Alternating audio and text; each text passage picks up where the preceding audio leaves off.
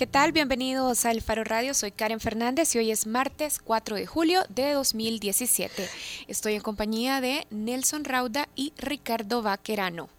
Hola Karen, hola Ricardo. Hola a todos. Bueno, Nelson y Ricardo, Nelson y Ricardo, Nelson y Ricardo Rauda iba a decir ya casi.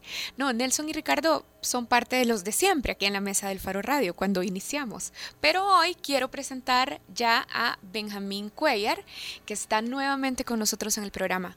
Gracias Benjamín por acompañarnos. Gracias, gracias Karen. Benjamín es del Laboratorio de Investigación y Acción Social contra la Impunidad en El Salvador y del bufete Cuellar y Martínez Asociados. Y Benjamín está con nosotros porque queremos abrir el programa hablando sobre una investigación que se ha publicado esta semana en la portada del Faro. Esta investigación, elaborada por Nelson Rauda, cuenta la historia de Manuel de Jesús López y de José Antonio Bonilla. Son dos residentes en el cantón Santa Marta del municipio de Victoria, Cabañas. Ambos han pasado seis meses detenidos por la policía, más de seis meses detenidos por la policía, pero lo que es eh, muy relevante y muy preocupante de este caso en particular es que ni sus familiares, ni sus defensores, ni siquiera la jueza que los procesa, en algún momento durante seis meses no supieron dónde estaban. Y durante ese periodo de tiempo, sus parientes, de hecho, sí los lograron ver, pero los vieron por unas visitas que organizaron policías a la casa de los detenidos. De hecho, también la familia de los detenidos ha denunciado que han recibido amenazas directamente de la policía. Ambos eh, José Antonio y Manuel de Jesús fueron detenidos acusados eh, por un tiroteo, pero tampoco hay pruebas de que ellos hayan participado en ese tiroteo. Y de ese tiroteo, en realidad, hubo, ocurrieron tres eh, muertes. Y de eso va la investigación de Nelson Rauda, publicada en elfaro.net. Y de eso también queremos hablar ahora en el Faro Radio con Benjamín, que nos está acompañando. Bueno, antes de iniciar a platicar con Benjamín, recuerden que también ustedes pueden participar a través de nuestras redes sociales. Pueden escribirnos a las cuentas de El Faro en Facebook y Twitter o directamente a la cuenta de Twitter de El Faro Radio. Benjamín, no es la primera vez que una investigación de El Faro documenta violaciones al debido proceso y abusos de derechos humanos y hasta homicidios por parte de la Policía Nacional Civil. También no es la primera vez que se documentan abusos de la Fuerza Armada y de la Fiscalía.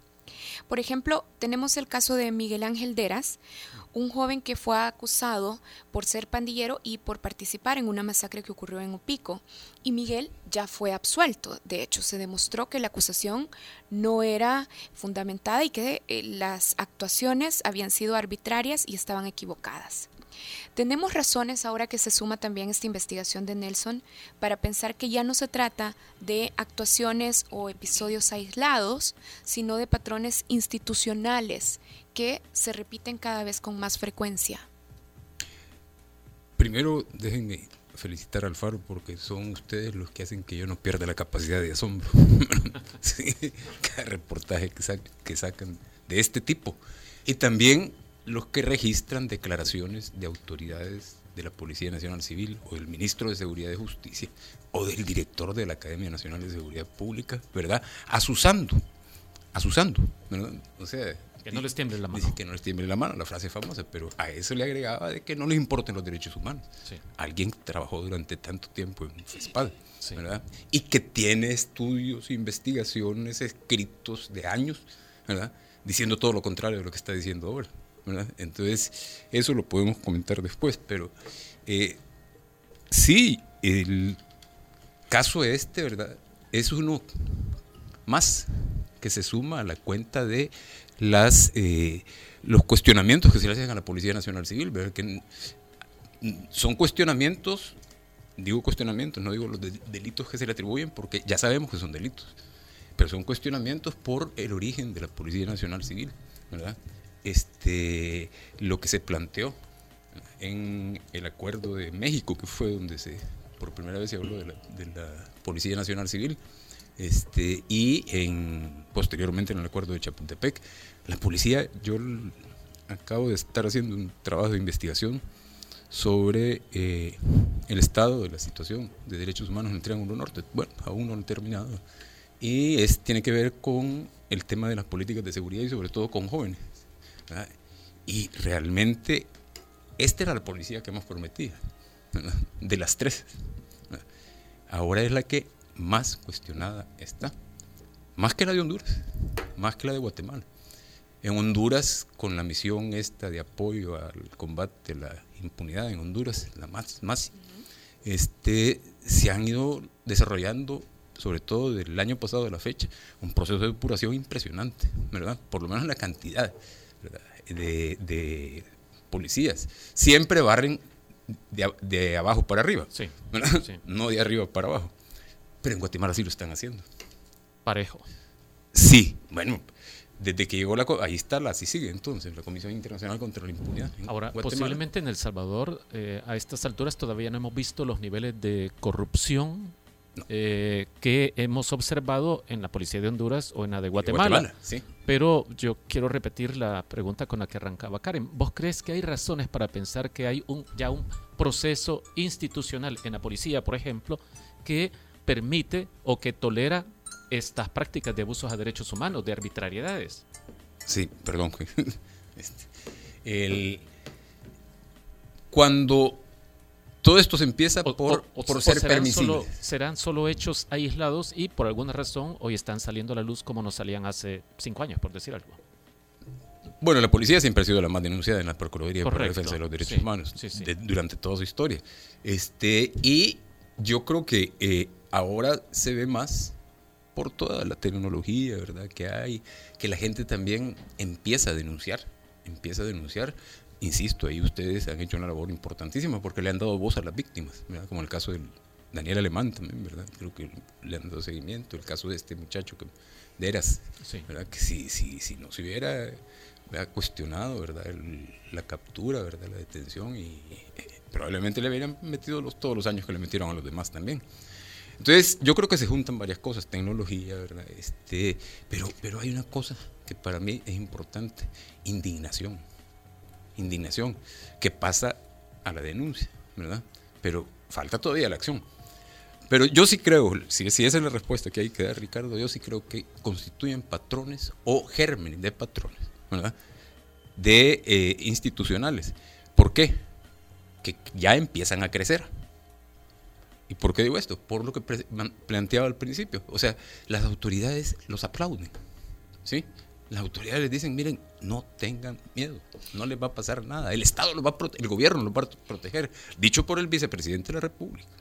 Ahora, si ya Benjamín dice, bueno, todavía no podemos decir que son patrones, pero sí podemos decir que constituyen gérmenes de patrones. Esto sí vemos la actuación de la policía, pero que hay también de la actuación de la Fiscalía General de la República, porque así como lo, lo, muestra el caso que documenta Nelson Rauda sobre eh, lo que ha pasado con estos residentes en el Cantón Santa Marta, también pasa en el caso de Miguel Ángel Deras o en el caso de Daniel Alemán, que hay actuaciones irregulares de la policía, pero luego se soportan en un proceso también eh, cuestionable de la Fiscalía General de la República. Yo en este caso, eh, bueno, la Fiscalía es la que conduce funcionalmente la investigación del delito. O sea, dicho en palabras sencillas, es la que le dice a la policía qué es lo que tiene que hacer. Toma en consideración opinión de la policía debe de tomarla. Pero a final de cuentas, quien tiene la responsabilidad de hacer lo que haga la policía en la investigación de un delito, ¿verdad? es la Fiscalía General de la República. Aquí, en el mejor de los casos, estaría pecando de omisión, ¿verdad? O negligencia, ¿verdad? En el mejor de los casos. Pero también yo miro una tibieza de parte de la juez, ¿verdad? Cuando pasa tanto tiempo sin que, después de que ella le dice que, se le está, están desobedeciendo una orden judicial, la que hace ella, y pasa, deja pasar creo que tres meses, ¿no? ¿Cuánto? Sí, sí, ¿Verdad? ¿Para qué recibir, para recibir respuesta?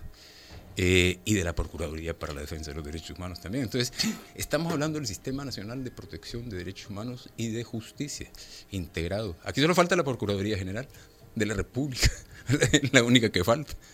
De todas esas cinco instituciones que constituyen el sistema, cuatro han fallado.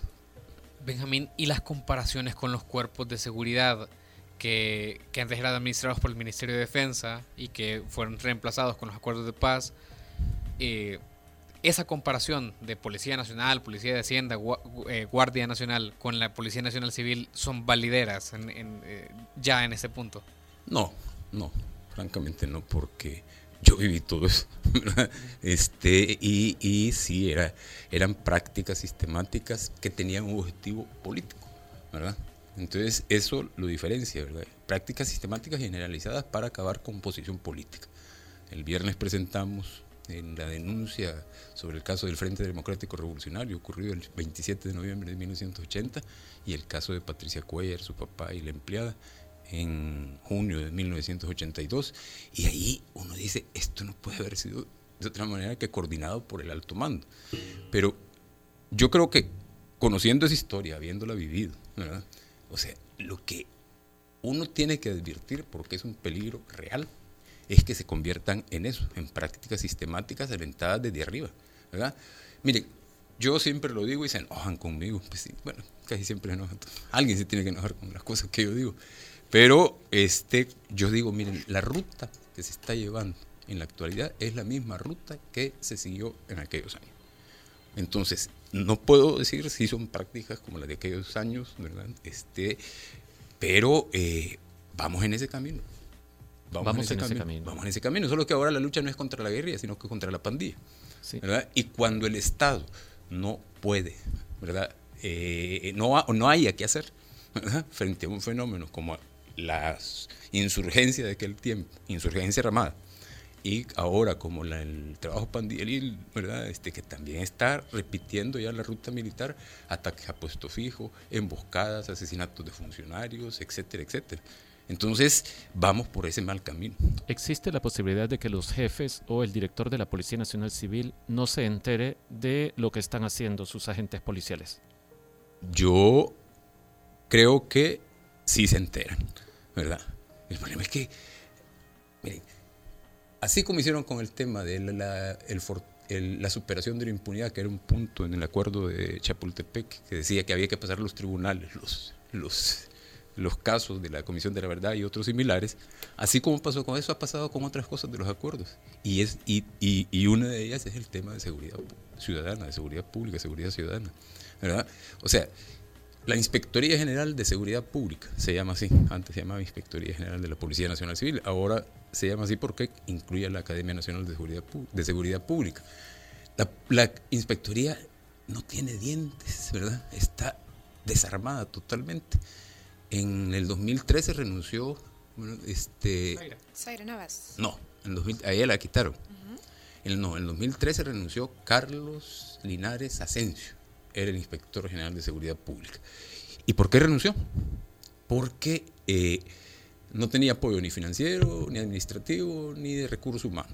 Y también porque estaba siendo presionado para que perjudicara, dice las declaraciones de él, en un informe, está en su informe de labores de 2013, perjudicar a cuatro oficiales de la Policía Nacional Civil provenientes de la Fuerza Armada.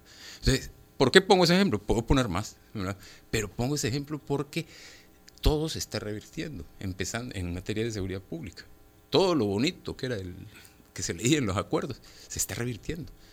Empezando Empezó esto con la participación de la Fuerza Armada en patrullajes conjuntos con la Policía Nacional Civil. De hecho, en este momento es cuando más militares hay en, fuerza, en rol de seguridad pública desde los acuerdos de paz. El dato que casi nadie sabe es que el primer patrullaje se realizó un año y medio exacto después de la firma del acuerdo de Chapultepec, el 16 de julio de 1993.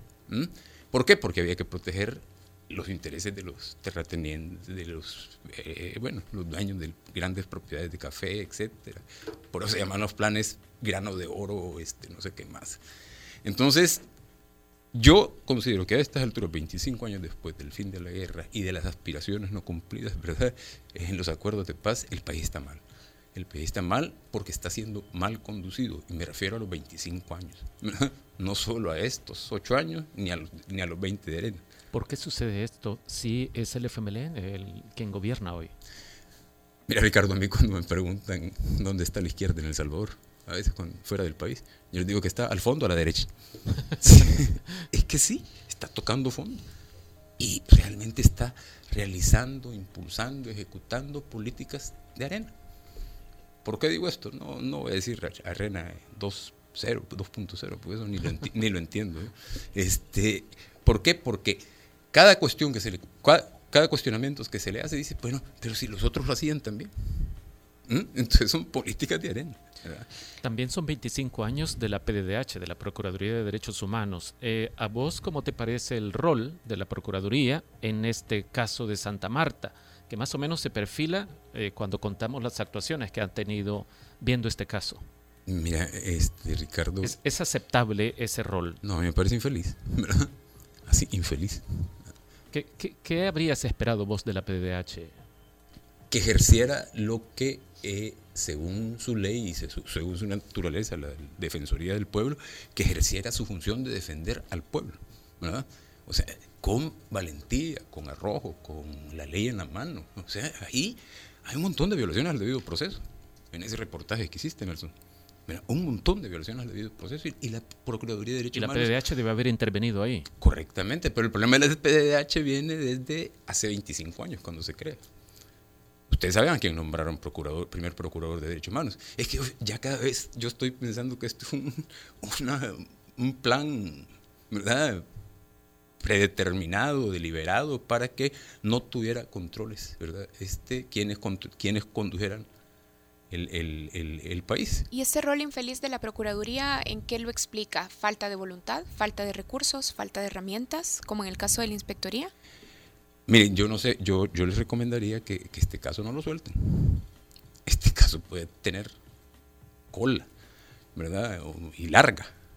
O sea, recordemos que es Santa Marta. Santa Marta es un, ¿verdad? Un bastión. Un bastión.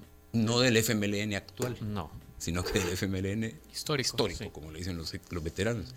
Entonces, yo creo que ese es un factor que debería considerar en la, en, la investigación y, la, y profundizar en la investigación. Explicar? ¿En qué ¿Mm? estás pensando cuando decís eso? Porque Recuerden que Santa Marta es un bastión del FMLN histórico. Porque, precisamente por eso. Porque este FMLN no es el histórico, es este, este es el que está al fondo, a la derecha. ¿verdad? Entonces yo no sé, pero francamente, internamente qué problemas se pueden estar dando dentro de la comunidad en contra de, eh, o, de reacción ante las autoridades, ante el mal gobierno, ante el mal gobierno. Y, no creo que quieran que... Entonces, ¿qué relación podría tener con esto? Cualquiera, ¿verdad? Este, desquitarse, ¿verdad? Intimidar, este, porque, porque si no lo, si lo ves de otra manera, no, no le da sentido, es, es, ilógico. Cuando observa institucionalmente el comportamiento de la policía, ¿qué hipótesis concretamente entonces infiere de estos procedimientos, de esas violaciones al debido proceso, que de hecho incluyen en el fondo un proceso para estos dos detenidos, pero en el que no se le permite ni a la familia ni a los abogados verse o encontrarse. no nos hagamos los ingenuos. La Policía Nacional Civil ha tenido dirección de AREN durante muchos años y dirección del FMLN. ¿verdad? Yo por eso pido mayor investigación para poder tener mayor datos para el análisis, ¿verdad? Pero yo podría apostarle, ¿verdad? Así como una posibilidad que eh, lo que está ocurriendo es que están intimidando a la comunidad. O sea, o queriendo intimidarlo. Ya ven que no, no, no, no, no, se callan, ¿verdad? Denuncian, protestan, todo eso. Pero eh, teniendo como punta de lanza eh, a la Policía Nacional Civil, ahí la Procuraduría, la Fiscalía General de la República y la misma juez, ¿verdad? Que ha sido tibia para mí, según la información, este, eh, no sé si de acuerdo o qué, pero ¿por qué no, le, no te contestó eh, Nelson eh, Howard Cotto? Pues la primera vez. Sí, hizo el, sí, sí el suizo, digamos, para decir la palabra más amable, pero luego. A mí se me va a salir la otra. se me sale. Pero, pero luego, bueno, él, era imposible que no supiera, porque de mediados de diciembre se le mandaron cartas a todas las instituciones. Y además, el, el, hecho es este: que Howard, según uno de los militantes del, eh, o líderes comunales, él lo conoció en su tiempo de, ahí, de, era su zona. En el Ejército Revolucionario del Pueblo. No, era de la RN, creo yo. O de la, Resistencia, Nacional, tiene razón, la Resistencia Nacional. Entonces, todavía me acuerdo. Uno de los líderes comunales dijo, yo lo conocí en, en, mis tiempos en WhatsApp y no sé qué, y yo le he ido a buscar y no, y no los ha ignorado. a nosotros como periodistas nos dio la misma respuesta, no tengo información del caso, pero ni siquiera con sus, eh, digamos, con sus compañeros del FMLN o de la guerrilla histórica, tampoco les contestó. Por eso digo, no, no, no, no, me dejen, ¿verdad?, eh, especular tanto, pero como el, es un derecho humano especular en El Salvador cuando no hay información.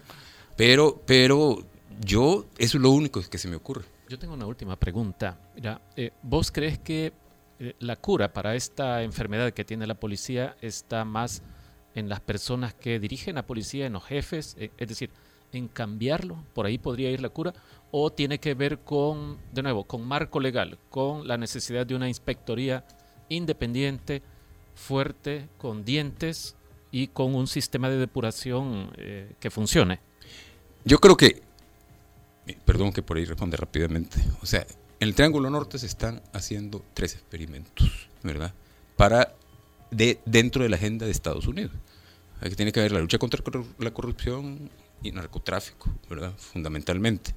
Este, entonces, el experimento exitoso, o por lo menos bastante exitoso, se llama Comisión Internacional contra la Impunidad en Guatemala, ¿verdad? Eso es claro y sobre todo después de la llegada de de, la alineación de Astro, Claudia Paz y Paz y el Iván el Terrible Hernández, este, el colombiano, director de la CICI. Ahí se ven resultados.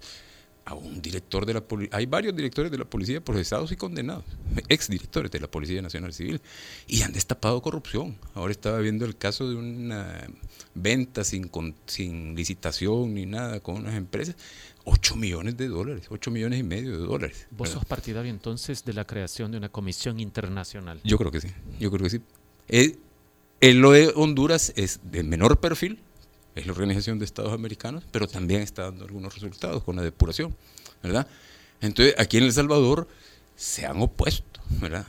Eh, rotundamente, y ustedes lo saben, lo conocen, ¿verdad? Porque por lo que les decía, miren, si los otros lo hacían, nosotros ¿por qué no lo vamos a hacer? Entonces, los dos tienen la cola pateada.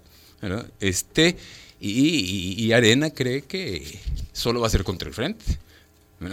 Que no, que no frieguen. Solo hablar de esos sobresueldos, ¿verdad? Que antes y durante y después de las administraciones del, de Arena se dan.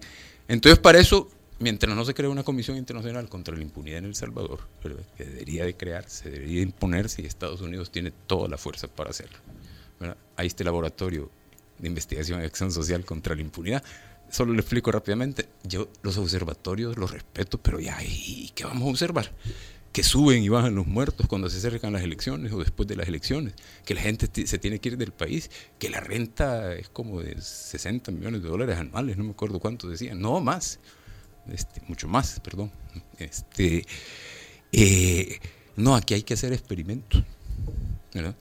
O sea, siendo un país de los más violentos del mundo, que a veces está en primer lugar, a veces está en tercero, pero no pasa de ahí, y que dependiendo de los intereses politiqueros, electoreros, ¿verdad? suben o bajan los muertos. Pero entonces tenemos toda, ¿verdad? La cancha para hacer experimentos, todo, todo el, el laboratorio para hacer experimentos, pero sobre todo en función de las víctimas, ¿verdad? En función de las víctimas, que son las menos atendidas en El Salvador. Bien, bueno Benjamín, gracias por habernos acompañado también queremos invitarlos para que vayan a la investigación de Nelson Rauda que está publicada en la portada del Faro. Se llama Seis meses desaparecidos en manos de la policía y documenta el proceso de captura de dos residentes de la comunidad Santa Marta en el municipio de Victoria, Cabañas, Manuel de Jesús López y José Antonio Bonía. Ambos siguen detenidos pero además seis de los meses que llevan en detención no pudieron comunicarse ni con sus eh, familiares ni con sus eh, defensores. Y los espacios en los que pudieron verse no fueron los espacios o las condiciones más normales, porque de hecho fueron visitas de los detenidos a la, a la casa de sus familiares. Sobre esto estuvimos conversando ahora con Benjamín Cuellar. Benjamín es representante del Laboratorio de Investigación y Acción Social contra la Impunidad en El Salvador. Gracias, Benjamín. Bueno, gracias, a ustedes.